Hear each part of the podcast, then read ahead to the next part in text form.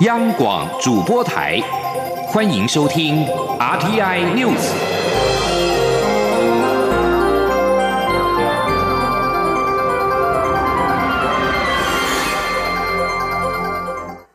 各位好，我是主播王玉伟，欢迎收听这节央广主播台提供给您的 RTI News。今天是二零二零年七月二十八号，新闻首先带您关注。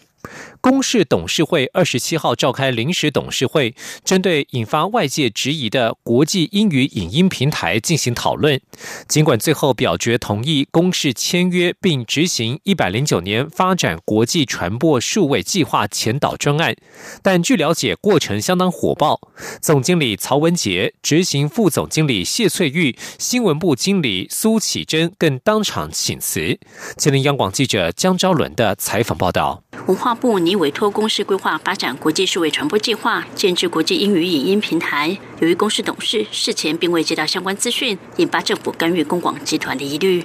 二十七号，公司召开临时董事会讨论此事，过程炮声隆隆，不少董事提出质疑。总经理曹文杰、执行副总经理谢翠玉对于过程处理不当，主动表示请辞，自行处分。公司新闻部经理苏启珍随后也表明要辞职。董事之一的冯小飞会后受访时，对于公事处理此事的态度仍相当不以为然。冯小飞说：“或许对总经理而言，这一切都不需要讲出来。从他的角度来看，他觉得这些东西都还在滚动式修正，不需要提出来，也不觉得董事们非需要知道不可。可是对我来说，这样的事情是连董事会都不需要知道的话，那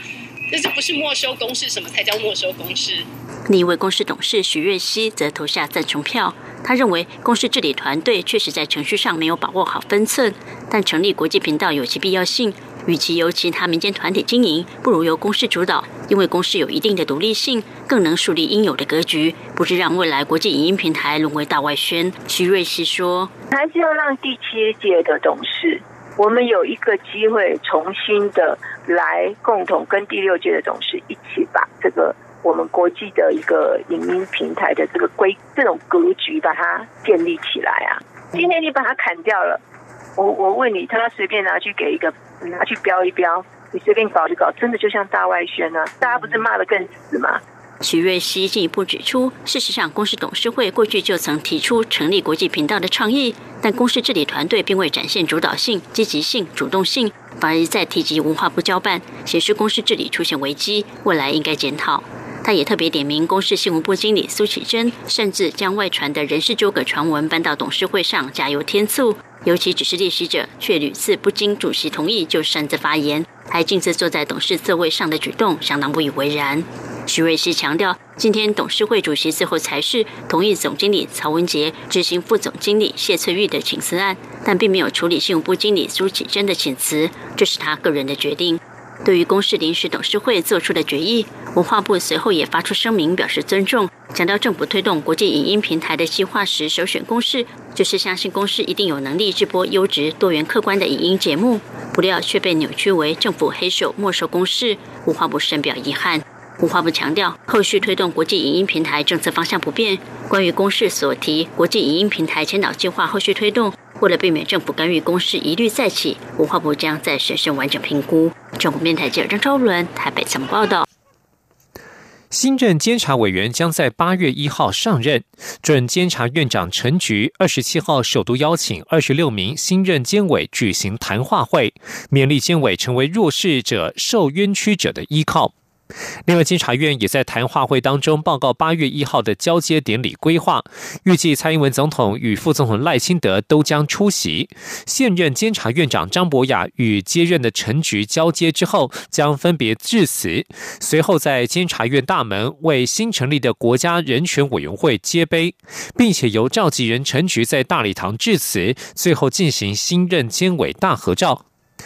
而在二十七号晚间的谈话会当中，与会监委表示，陈局在会中勉励新科监委，要让监察院成为弱势者、受冤屈者的依靠。在立法院审议人事案的过程，在野党有许多批评，陈局保证他作为院长一定会超越党派，该承担的都会承担，要戒慎恐惧，做好监委的角色。另外，由于准监委王荣章为身障人士，监委表示，二十七号会中也有讨论院内无障碍空间的改善，以及缺乏无障碍的公务车等问题。陈局认为，监察院对于身障人士的权益保障应该以身作则，但若需要购买无障碍公务车有预算问题，将由业务单位设法演绎。继续将焦点转到国会。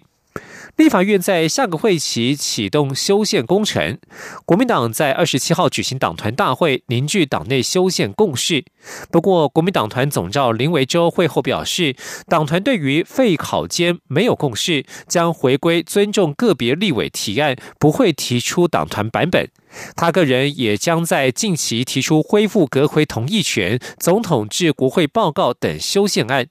民进党团则是呼吁国民党至少先提出十八岁公民与废考间的修宪版本，其他议题另外讨论，避免修宪门槛破局。前天记者刘玉秋的采访报道。法院下个会期将成立修宪委员会，启动修宪工程。下修公民权及废除考监，看似朝野有共识，有机会优先推动。而先前也高喊赞同废除考监的国民党团，二十七号举行党团大会，凝聚党内修宪共识。不过，党内对于废考监似乎杂音涌现，是否成修宪阻力，引发关注。国民党团总召林维洲会后受访时表示，对于废考监等修宪议题，确实党内有不同声音，因此仍维持上次党团大会的决议，党中央支持党团自主，党团支持个别立委提案权，而目前党团只有立委吴怡丁提出废考监的修宪版本，将来或许会有其他版本，包含保持五权分立、改变监委考委提名办法的版本等，但他个人是全力支持吴怡丁。所提的废考监版本，林伟洲说：“共识就是尊重个别委员提案权。那是不是有委员会提跟废考监不同版本的？我现在还不确定。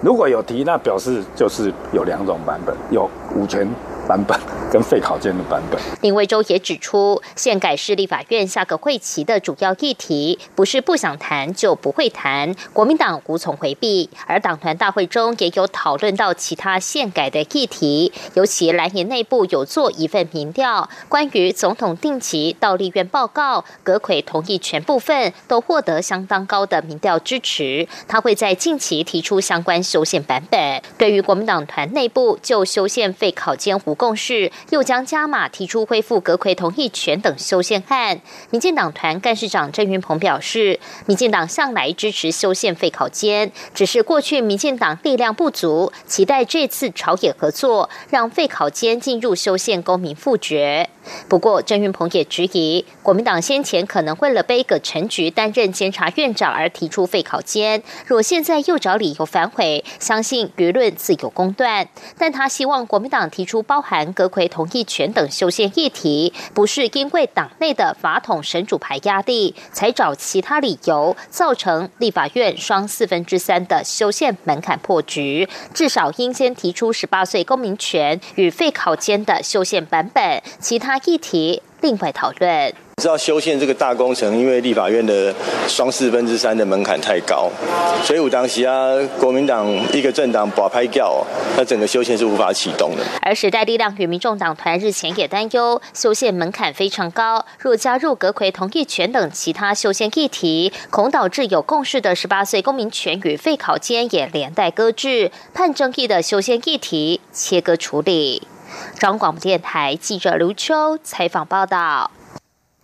监察委员田秋瑾、赵永清及杨芳玲二十七号召开记者会，表示中选会对于核四启丰商转发电公投提案既未办理听证，也没有指出理由书中的错误及草率通过公投案决议，有待乎疏忽代职的情况，因此要求行政院及中选会严肃检讨改进，同时建议修正公投法。今天记者欧阳梦平的采访报道。监察委员田秋瑾指出，中选会办理黄世修领衔提出的“您是否同意核四启丰商转发电公投案”，其中启丰是停止目前的封存政策，性质上属于重大政策的复决，但启丰新建完工后需取得运转执照才能商转发电，属于重大政策的创制，因此这项公投案实际包含两个政策事项，因公投法不得合并为一案办理。其次，中选会以此案与之前由宋云飞提出的公投案主文只有一字一标点符号之差，便决议不需要办理听证，无视于理由书内容存在极大的差异与错误，而且当年宋案的听证会也没有邀请任何利害关系人，不利我国直接民主的正面推展。另外，田秋瑾指出，黄世修的公投理由书内容存在诸多错误及人身攻击，中选会却不过问内容的真伪，还要花费巨大人力物力发放理由书，并据此进行公投，不符人民期待与国家整体利益。他很想提出纠正，但因为公投法确实没有强制举行听证会，因此要求中选会检讨改进。他说：“从这个案子，我们非常。”不客气的说，你不但是公投法是不足以，你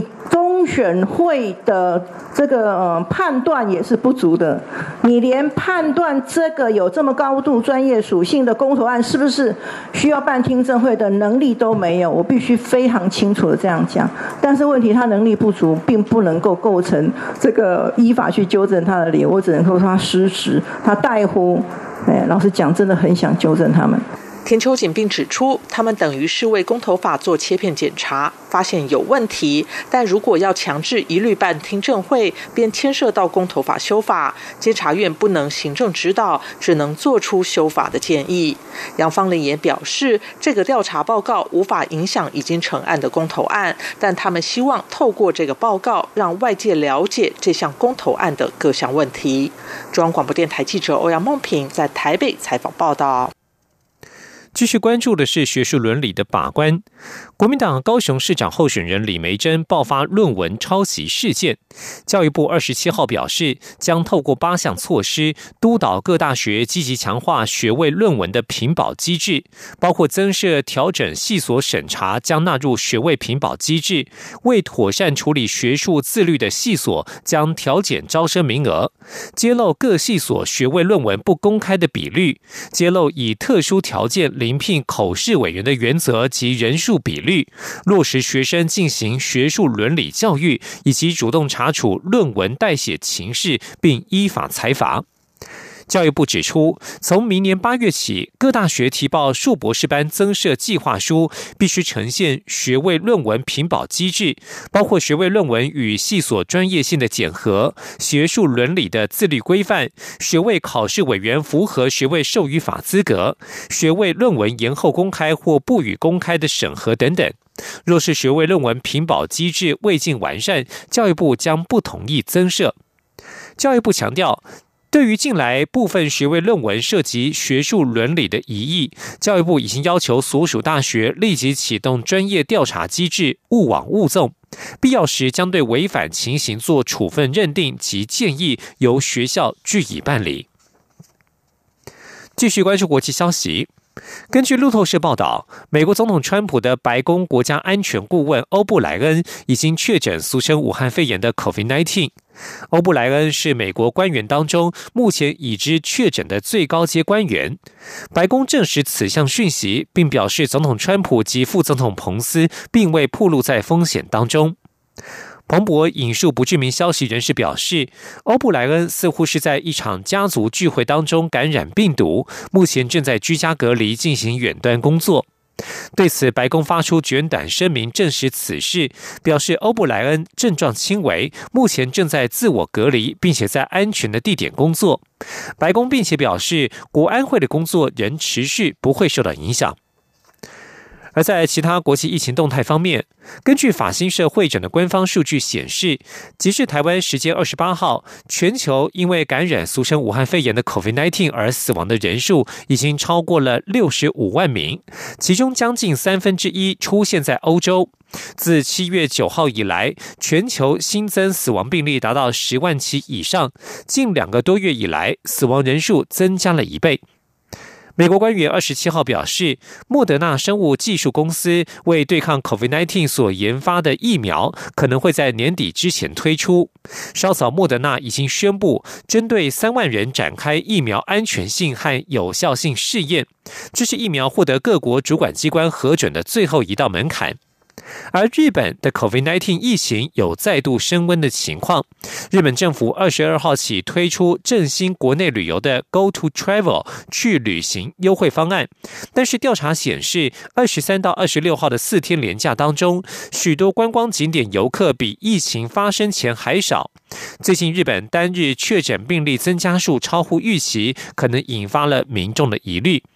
而美国职棒大联盟因为 COVID-19 疫情缩水的赛季展开五天就陷入危机，迈阿密马林鱼队爆发群聚感染，至少十四名队职员中标，导致二十七号两场赛事延期。旧金山巨人队波西顾及家人健康而宣告本季不打。马林鱼队爆发群聚感染之后，不排除更多球员跟进，宁可自保也不要冒险出赛。这里是中央广播电台。我是张鸾医师，海外回国民众记得要事先通报，如果有下列情形，就需入住防御旅馆：一、家中有六十五岁以上长者、六岁以下幼童、慢性病患者；二、家中没有含卫浴的专用房间。若有以上情形，提醒您回国前请先完成订房。如与家人同住，但生活空间可确实区隔，且有含卫浴的专用房间，可选择在原住所进行居家检疫，请在入境时主动声明。有政府，请安心。资讯由机关署提供。现在时间是上午的六点四十六分，我是主播王玉伟，欢迎继续收听新闻。中央流行疫情指挥中心二十七号公布，国内新增四例，分别来自赖索托、南非以及美国的 COVID-19 境外移入病例，这使得台湾确诊总病例数来到了四百六十二例。另外，泰国方面通知指出，有一名从台湾返国的确诊者。发言人庄仁祥表示，目前已知这名个案是在北部工作的移工，二零一八年一月入境之后都没有出境的记录，目前正展开疫调工作。而根据泰方提供的资讯来看，不排除是台湾的本土病例。请听央广记者肖兆平的采访报道。中央流行疫情指挥中心在二十七号接获泰国通报，指泰国新增一名七月二十一号自台湾返抵泰国感染 COVID-19 武汉肺炎的移工。针对这项讯息，指挥中心发言人庄仁祥表示，目前正启动疫调，了解相关接触者情况。庄仁祥表示，泰国方面仅说明个案是七月二十五号确诊，但对于个案发病日、何时检验以及检验状况。并没有进一步资讯。他也说，指挥中心不会朝检验疑虑的假设出发。目前除了向泰方确认资讯外，也同步掌握可能的接触者。坦言不能排除有本土病例的可能性。他说：“当然会针对这一例到底呃为什么会感染的原因，就做个调查。会针对呃到底是什么原因，我们当然会做补强啊。但是这。”就是不排除是本土病例？庄仁祥进一步表示，这名在北部工作、回国被宣布确诊的太极移工，是在二零一八年一月十七号入境台湾，直到今年七月才出境返国，期间都没有出境记录。而在台湾公司里，还有其他八位同样是太极的同事。对此，指挥中心已经启动疫调与检疫程序。他说。呃，我们会先针对他的同住的这个接触者，会先做隔离啦。嘿，那如果有症，如果当然有接触者有症状，会立刻送医，这个会立刻做。那其他的都是会等我们框列接触者，就是说针针对这个疫调做完之后，立刻评估看要呃。裁剪，你当然一定会裁剪。对，由于泰国媒体报道这名确诊移工在台湾曾经去过大卖场以及诊所，媒体追问是否需要进一步发送细胞简讯。庄仁祥表示，现在除了跟厂方确认活动史外，也会在泰国同意下向个案致电确认，强调需等医调厘清后才能确实框列接触者。中央广播电台记者肖兆平采访报道。卫生福利部疾病管制署二十七号晚间公布，国内新增七例本土登革热病例，而这七例都位在桃园市桃园区长安里。机关署表示，今年截至目前，国内共累计九例本土病例，而且都居住于桃园市，研判是同一起群聚案件。机关署表示，截至目前为止，国内已经累计九例本土个案，因此提醒国人雨后要记得清除积水，做好防蚊工作。另外，国内也还有五十六例的境外移入个案，其感染国家以印尼、菲律宾等东南亚国家为多，而邻近的新加坡、马来西亚、泰国、印尼等国家，其疫情也都还在高峰或流行期。继续关注财经消息。受到消息面利多激励之下，台积电股价二十七号股价涨停板，带动台股写下一一万两千六百八十六点的新高历史纪录。经济部长王美花指出，台积电在台湾带动的半导体产业聚落越趋完整，这也让台湾变得更安全。经济部会致力邀请国际的半导体材料设备大厂来台湾做更多投资，创造双赢。今天记者谢嘉欣的采访报道。由于英特尔宣布七纳米制程产品上市时间将延迟半年，且不排除晶片委外代工，台积电 ADR 在消息面激励下大涨，推升台积电二十七号股价开盘后一路攻上涨停板四百二十四点五元所筑，创下历史新高价，连带台股也冲破历史高点，来到一万两千六百八十六点新高。台股中场上涨两百八十四点，收在一万两千五百八十八点，涨幅百分之。二二点三一，写下历史最高的收盘价。外传台积电受到日本及印度等国邀请设厂投资，经济部长王美花二十七号下午在媒体查叙上指出，经外媒报道后，台积电已回应无此规划。如后续有提出申请案，经济部也会做评估。王美花强调，台湾真的很幸运，土地这么小，却有极具全球竞争力的半导体产业聚落，且在台积电带领下，半导体产业聚落越来越完整，这相对也让台。湾变得更安全。他说：“半导体的呃产业，大家看得越来越清楚，它这整个供应链是越来越大、越来越广、越来越深。哈，那我们台湾也有呃，因为台积电带起的整个供应链，从上游到下游，哦，都可以在台湾落实。所以呃，这样的一个情形呢，反而是让台湾更安全了。哈。”为了使半导体供应链留在台湾，王美花指出，不但已与台积电高阶主管建立联系平台，确保未来先进制程、水电等需求无虞之外，也会努力吸引半导体材料设备的国际大厂来台投资或加码投资。另一方面，因应港区国安法上路，可能掀起企业及人才出走潮。王美花也说，在港企业的不安感确实有加深，经济部会盘点吸引这些人才或。跨国企业来台的可能性，目前看来，以半导体相关产业是最有可能。如有意愿，经济部愿意提供协助。中央广播电台记者谢嘉欣采访报道。美洲贸易战之下，引发台商回流热潮。经济部长王美花二十七号下午在媒体查叙上指出，投资台湾三大方案，截至目前已经带动五百七十七家企业投资，约新台币一兆六百三十二亿元。尽管在 COVID-19 疫情冲击之下，国际局势变化迅速，有部分厂商是加码回台投资，也有部分厂商回流，动作已没有像去年那么急。经济部已经安排专个案追专人追踪投投资落实进度，目前年度落实金额没有减少。继续关注体坛动态。东京奥运延后一年举行，体育署与国家运动训练中心决定汇聚我国好手，在八月一号起举办模拟东京奥运对抗赛，共规划十二个运动种类赛事，并且安排电视转播，喊出“在家比，在家挺”的口号。国人还能够看到前所未见的对战组合，羽球球后戴资颖将对战男子选手，桌球国手林云如则是和郑怡静搭档双打，要对上蒋志渊与陈建安。前天记者郑祥云、陈国伟的采访报道。体育署和国训中心将在八月一号到八号举办模拟东京奥运对抗赛，包括举重女神郭幸纯、鞍马王子李志凯都将出赛。宣告记者会邀请田径陈奎如、游泳王冠宏。宏、体操唐家红、射击田家珍与吴佳莹等五位国手出席，大家都期待能上场比赛。我非常期待这次的模拟赛，因为我们是在自己家比，然后所有设备都是非常的完善的，就是犹如国际比赛这样子。那我们这次比赛呢，我会就是尽力，然后把我平常训练的实力拿出来。呃，就是已经有大半年的时间，就是没有没有比赛这样子。对，那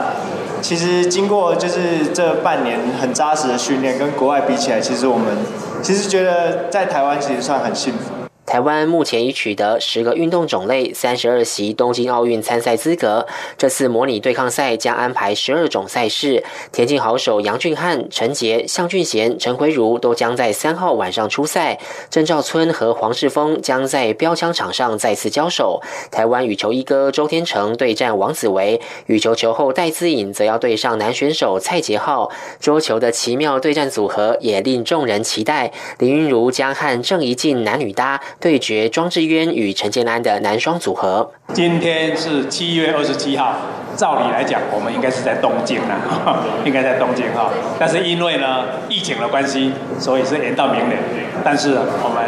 就是也有想出一个模拟赛哈，我觉得这样的一个想法是非常的创新。我们的爱尔达电视公司这边呢，那么再结合到公共电视，又要有有线的，又有无线的，还有网络的电视呢，来做转播。模拟赛喊出“在家比，在家停”的口号，不开放民众到场观赛。这次也以鼠年发想出两只吉祥物“鼠一”“鼠二”，象征期盼台湾健将明年能在东京奥运有着“数一数二”的表现。中央广播电台记者郑祥云、陈国伟台北采访报道。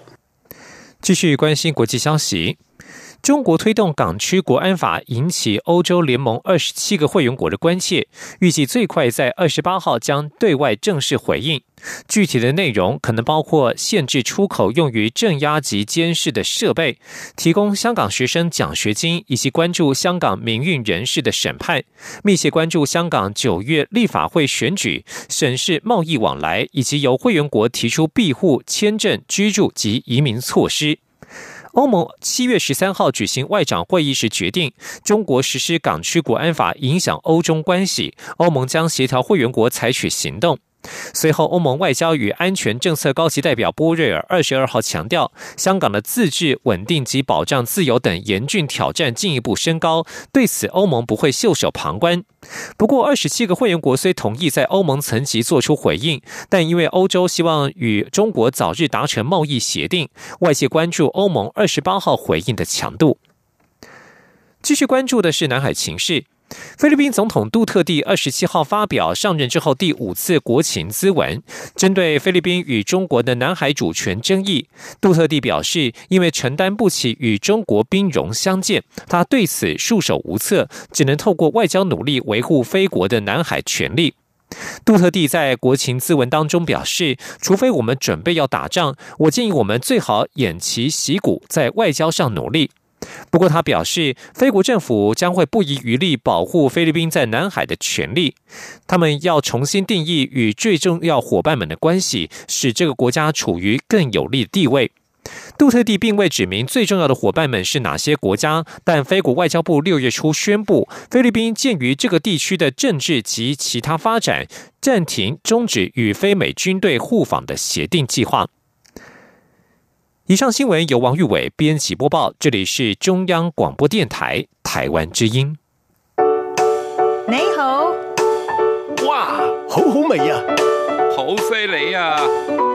这些粤语的问候语，许多人都朗朗上口。而你真的了解香港吗？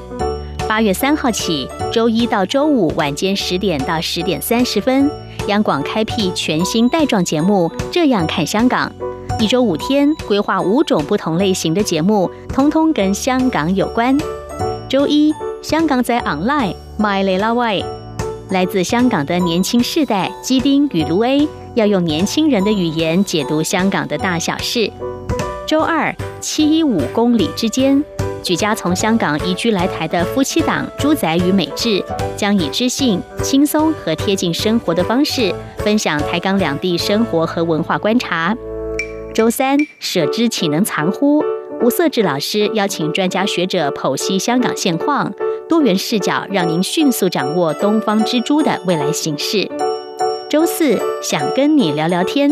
主持人张明天会挖掘香港圈内新奇、有趣、特别的资讯，邀请各行各业各阶层来宾与您聊香港。周五港式大排档，黄美玲将为您上菜，与您谈时事、读历史、看风景、尝美食、品风尚道人生。每周一到周五晚间十点到十点三十分，央广带您这样看香港。